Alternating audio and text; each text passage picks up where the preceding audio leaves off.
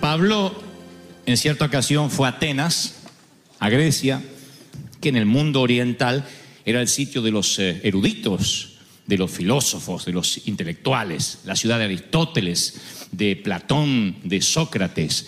Y había un sitio allí que ustedes lo pueden googlear o buscar en Wikipedia inclusive, y están las fotografías porque es milenario.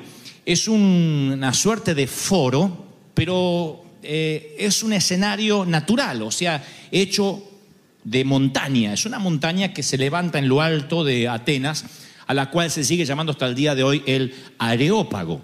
El Areópago estaba, era el sitio donde los eh, filósofos se reunían a debatir la vida, a debatir eh, mm, la humanidad, el futuro del planeta, de la Tierra, del mundo conocido en aquel entonces.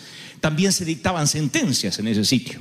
Uno podía ser juzgado de manera pública en el Areópago, donde te podían decirte si eras culpable, inocente o si podías apelar. Se daban en esos sitios también las recompensas deportivas. Atenas siempre fue el centro también del deporte, de las Olimpiadas, aunque no se llamaban de esa manera, pero el sitio donde la gente hacía un culto exacerbado al deporte y también al intelecto. La cosa es que ese sitio, ese lugar llamado Areópago, estaba lleno de ídolos. O sea, es una montaña y alrededor de la montaña llenos de lo que ellos llamaban eh, deidades divinas. Eh, Grecia era un sitio politeísta de muchos eh, dioses. Tenían dioses en el mar, dioses de la arena, dioses del fuego, dioses del sol, dioses de la luna. Así que ellos habían ocupado de pensar que había dioses en todas partes los dioses mitológicos estaban todos representados allí en ese sitio tan especial. O sea, que si había que buscar una ciudad idólatra por excelencia en el mundo antiguo era Grecia, Atenas. Este era un sitio politeísta. Uno podía encontrarse con todos los dioses, dioses hasta de la suegra, dicen que había, porque alguien dijo a lo mejor las suegras tienen uno. Así que todo el mundo no querían ofender a nadie. Los griegos querían estar bien con todos. Allí va Pablo a predicar. Y esgrime él uno de los eh, mensajes más magníficos jamás dados en la, historia de la humanidad. De hecho, hasta el día de hoy en Atenas está escrito allí en griego, en hebreo y en arameo el, el, discurso o el sermón que dio Pablo en ese sitio. Ahora, ¿cómo predicarle a esa gente? Pero no es el problema que tengan un montón de dioses sino que hay algo que a mí me llama mucho la atención. Que los griegos, al hacer un reconto de todos los dioses, dijeron, ¿qué tal si nos olvidamos de alguno? Alguien dijo, es imposible, hemos pensado en todo, tenemos dioses para todo, el dios del callo, el dios eh, del dolor de espalda, tenemos dioses para todos, no nos queda montaña para esculpir dioses. Pero alguien con buen tino dice, ¿y qué tal si nos olvidamos de uno? ¿Qué tal si hay uno invisible? Uno que está por sobre todo, lo cual sería peor, error no colocarlo allí. Y entonces, para no meter la pata, para no herir a nadie, levantan un monumento, no le hacen ninguna imagen, pero ponen una inscripción. Dice, al Dios no conocido. es como por las dudas. Al Dios no conocido. Esto que parece ser un detalle menor, me preocupa porque es el Dios, el Dios no conocido, es el Dios más popular hasta el día de hoy. Es el Dios no conocido, el Dios más conocido de muchas iglesias hoy en día, aunque parezca un juego de palabras. El Dios no conocido es el Dios más conocido en muchas congregaciones católicas, protestantes, independientemente del credo. La cosa es que Pablo de pronto tiene una estrategia sabe cómo llegarles. Al principio pega una recorrida por el Areópago, mira a los dioses, oh, qué interesante este, qué bueno, y de pronto se detienen al Dios no conocido. Y él dice, sí, eso es una buena punta para predicar. Así que cuando le dan a él la palabra, él dice que se para en medio del Areópago y este es su discurso. Fíjense si no es magnífico. Miren qué oratoria, qué homilética, qué, qué gran discurso, de lo deberían aprender los eh, políticos. Dice, varones atenienses, damas y caballeros, yo he observado que ustedes son muy religiosos. Gran revelación. Estaba entre un montón de dioses.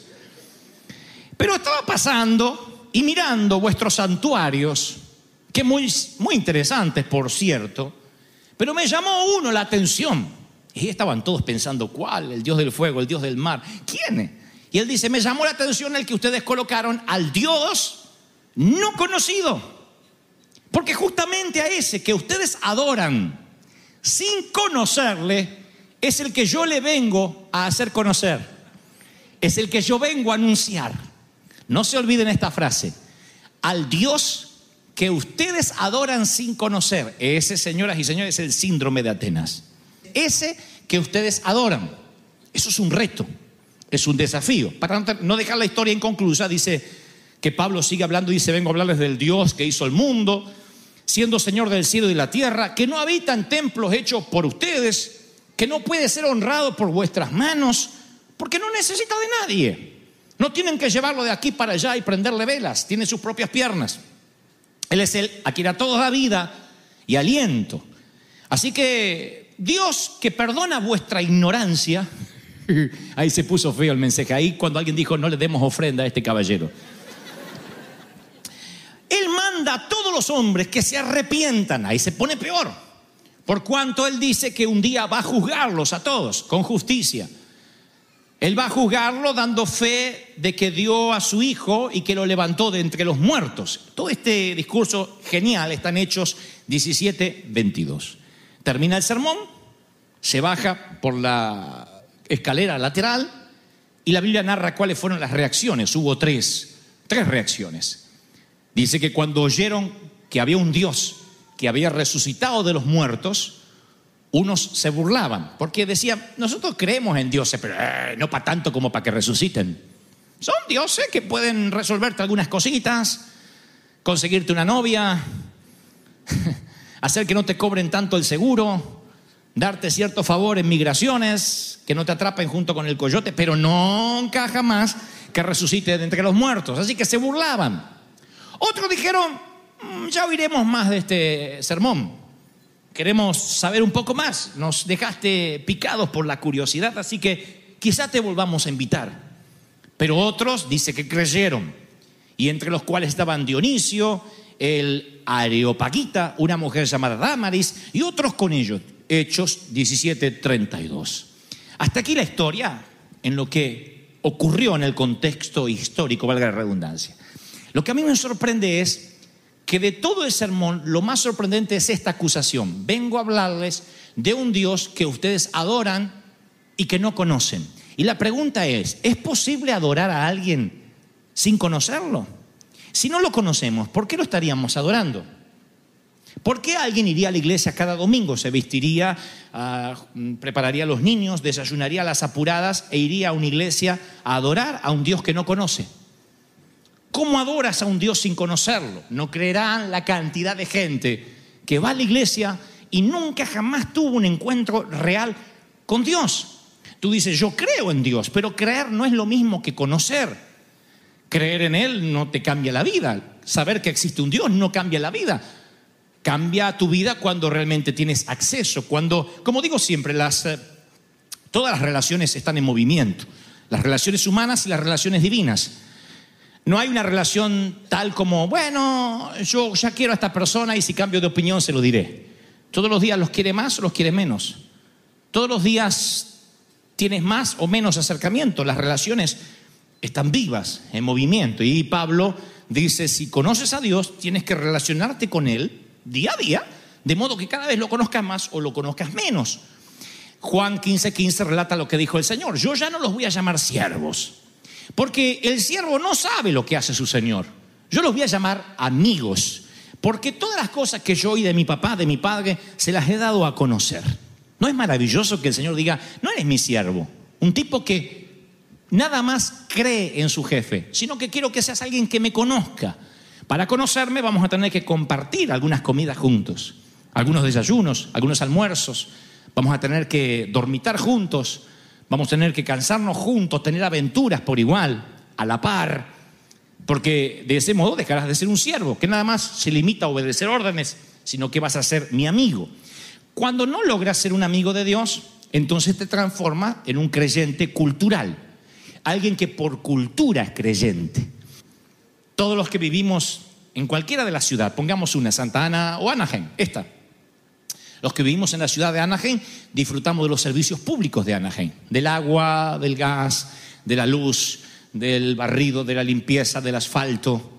En fin, todo lo que una ciudad nos puede dar. Lo pagues o no lo pagues, tú puedes disfrutar de todo lo que hay en la ciudad. Y dices, me gusta ser un ciudadano americano. Sea que mi estatus social, residente, ciudadano, indocumentado, lo que sea, disfruto de todo lo que hay en la ciudad. La pregunta es, ¿conoces al mayor? ¿Conoces al alcalde? Me dice, no, no me hace falta para disfrutar todo lo que hay en la ciudad. Y en algún punto tienes razón, pero no cuando se trata de las cosas de Dios. El cristiano cultural es aquel que vive de la cultura, vive de la ciudad, pero no conoce a Dios. Luego están los que viven de recuerdos. Vivir de recuerdos es maravilloso cuando no tienes que traer el recuerdo al presente. Se los voy a poner así. Eh, Facebook nos permite encontrar con viejos compañeros de la escuela primaria. Y hace poco me escribe alguien en la red social y me dice, ¿qué tal? Soy fulano de tal, ¿no? Me pone, me pone el apellido y dice, yo fui tu compañero en la escuela primaria. Y veo su fotito y digo, ¿y entonces por qué tienen la foto del padre?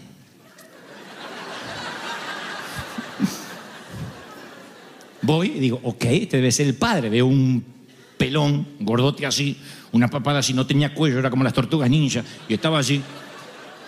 Y yo me acordaba de mi amigo.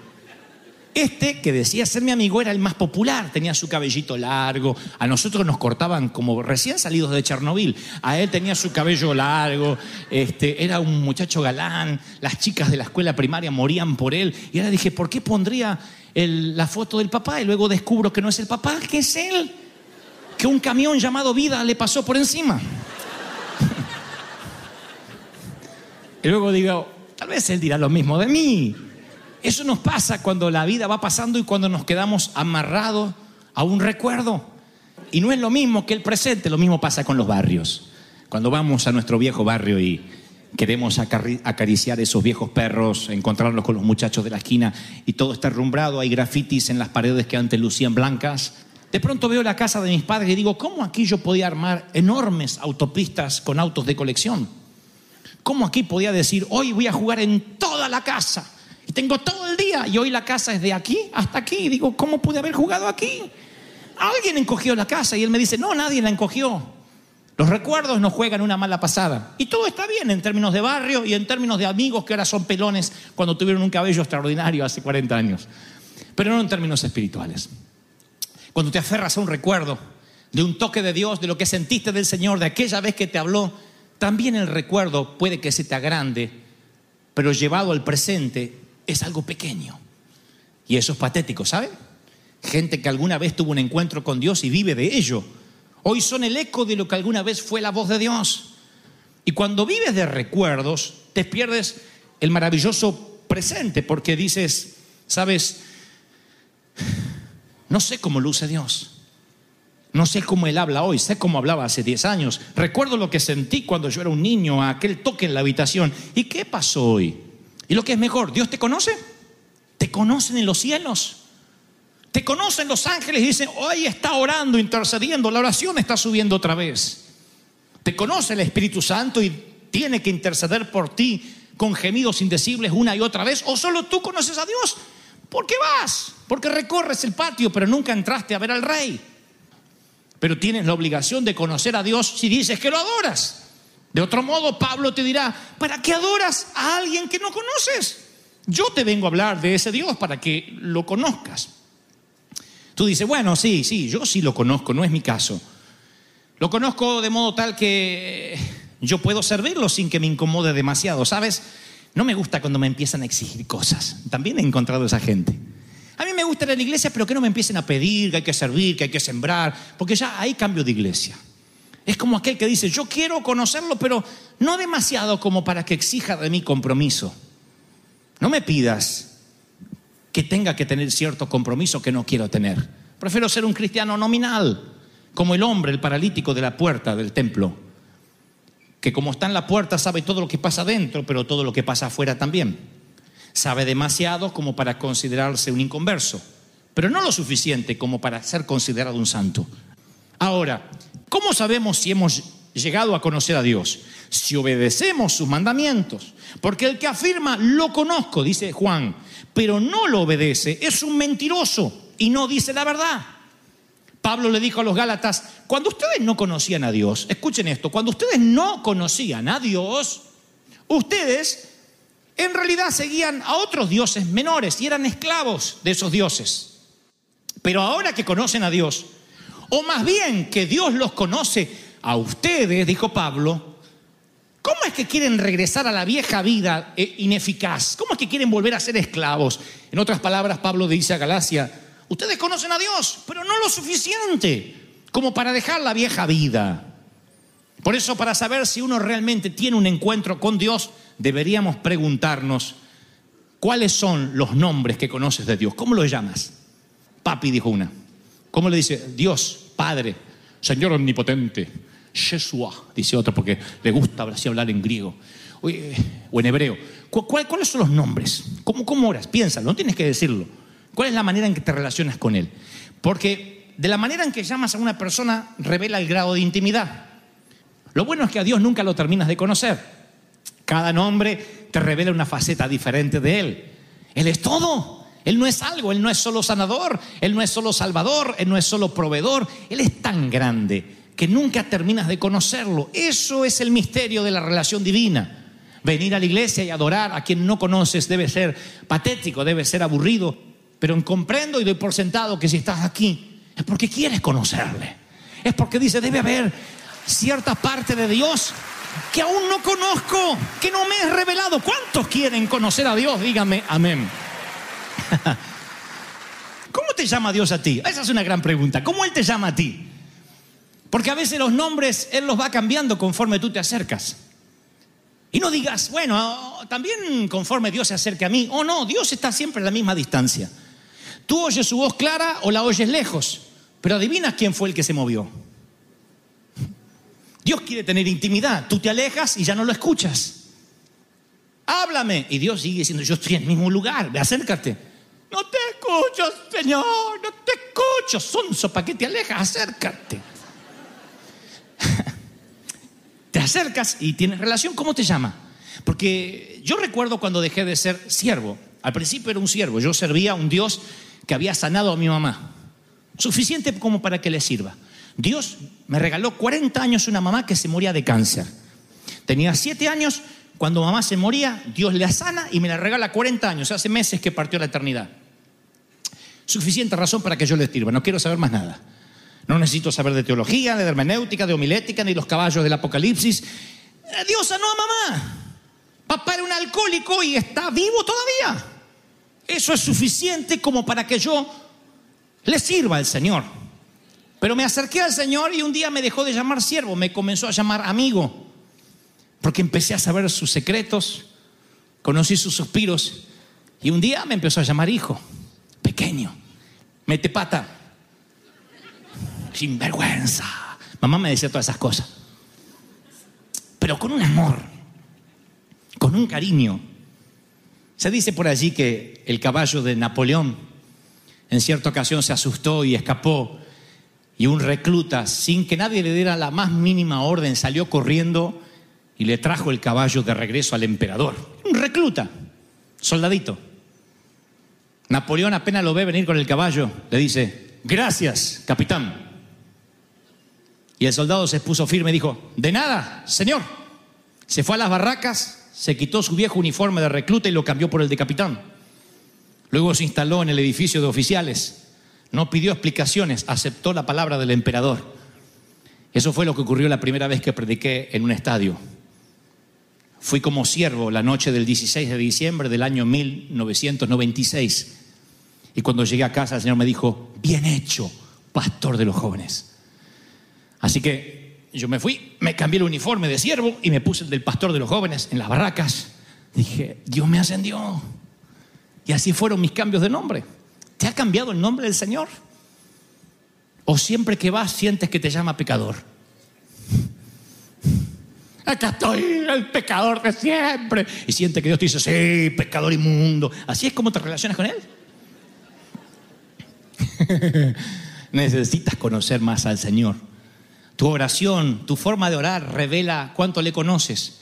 Haré dos preguntas y ya oraremos para culminar. La primera es, ¿cuántos de aquí le oran al Señor? Una pregunta casi obvia, pero necesitaría que levanten la mano como señal. ¿Cuántos oran a Dios? ¿Han orado alguna vez? ¿Cuántas de esas oraciones le has creído realmente? Nah, no se hagan la de ungida. Ay, toda. Bueno, no predico más, entonces ya está. ¿Para qué le voy a contar? Ya está. No le crees todo a Dios. Porque hay gente que dice, pastor, oré por mí. Y oramos, Señor, quita ese cáncer, ese tumor. Ay, ¿está bien? ¿Y qué sé yo? Por lo menos oramos. ¿No, no le crees? Y después cuando está por morir, yo sabía que iba a morir. Por eso, por eso no tenía fe. La forma en que ora. ¿Se acuerdan que le conté la historia fascinante de un pastor que le pidió a la congregación que orara para que se cerrara la licorería de la esquina? Vamos a orar para que se cierre la licorería. Y todos oramos, Padre, cierra la licorería, cierra. Y, y de pronto el pastor estaba tan enojado con el dueño del bar que se paraba enfrente con toda la congregación y ponía manos, cierra esta licorería, cierra. Se ponía loco el dueño del bar. Un día hay una tormenta eléctrica, cae un rayo e incendia el bar. ¿Qué hace el de la licorería? La historia es verídica, por cierto, ¿eh? Esto pasó en los Estados Unidos, es el único lugar donde lo puedes hacer. El dueño de la licorería demandó al pastor y a la iglesia. Por el rayo. Está en la jurisprudencia, lo puedes buscar en Google. Está en los precedentes judiciales. Tú puedes demandar a un pastor si ora para que cierres tu negocio y un rayo te quema tu negocio. Así que el juez tuvo delante al dueño del bar y al pastor. Y el pastor dijo, no me pueden demandar, porque no tiene pruebas de que por mi oración o por nuestra oración Dios haya hecho eso. Nosotros jamás esperábamos que Dios hiciera algo así. Y el juez dijo, no puedo creer lo que escucho. Delante de mí tengo a un dueño de bar ateo que cree en el poder de la oración y un pastor que no cree que la oración haya hecho algo.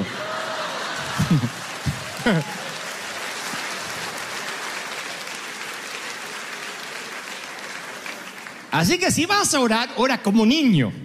Y cuando ocurra, no te sorprendas. Yo no me sorprendo, me dice, Dios me sanó. Y si oramos, condenado, oramos. Eh, hija de Dios, oramos. Van a ver que yo no me sorprendo mucho. Por eso no somos una iglesia de tomar testimonio. ¿Qué pasó? ¿Qué pasó? ¡Oh! ¿En serio? ¡Oh! Haga lo que no puede. Si Dios lo dijo, sí, sí, sí, sí, sí. Si oramos que Dios te va a sanar, te va a sanar, punto. Después contamos como, como claro, ya sabíamos que Dios lo hace. Dios lo hace. Ese es nuestro Dios. Ese es nuestro Señor. Dios hace milagros. Alguien tiene que decir amén.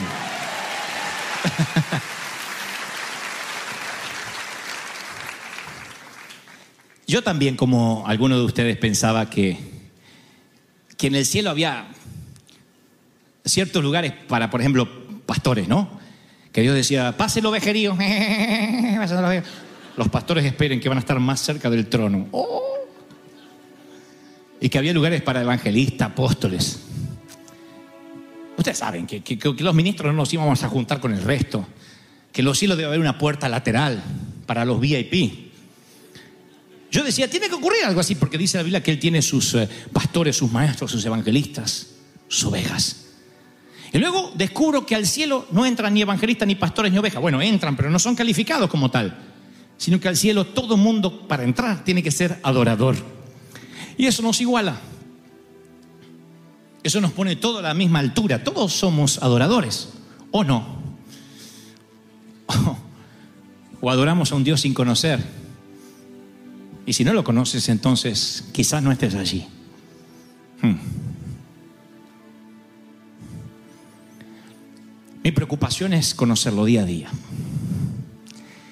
Me sorprende encontrarme con ciertos religiosos que conocen una parte de Dios y defienden a ultranza a ese Dios que ellos metieron en una cajita. Este Dios así funciona.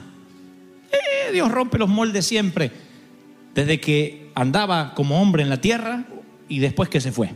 Siempre está rompiendo paradigmas y, y a los religiosos que les gusta tener a Dios en una cajita feliz diciendo, no, no, no, no, es un Dios que según los botones que toco funciona. Pongo una ofrenda, me prospera. Le adoro los domingos, soy evangélico. Esto, este es Dios. Pecas y te condena, te arrepientes y este es Dios.